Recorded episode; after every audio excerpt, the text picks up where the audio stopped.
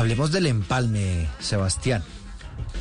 Porque resulta que han surgido pues algunos cuestionamientos frente a quienes están integrando esos equipos de empalme por lo que podrían ser considerados por lo menos conflictos de interés, ¿no?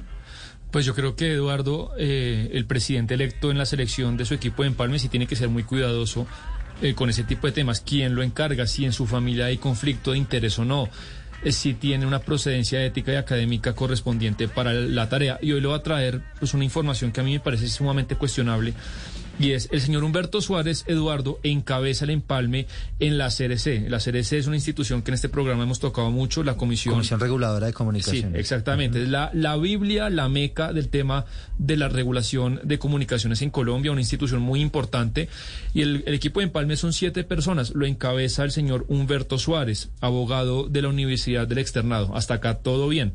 Sucede que el señor Humberto Suárez está casado con la señora María Teresa Castañeda Guerrero.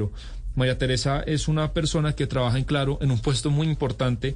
Ella es en este momento, Eduardo, gerente de regulaciones de la empresa.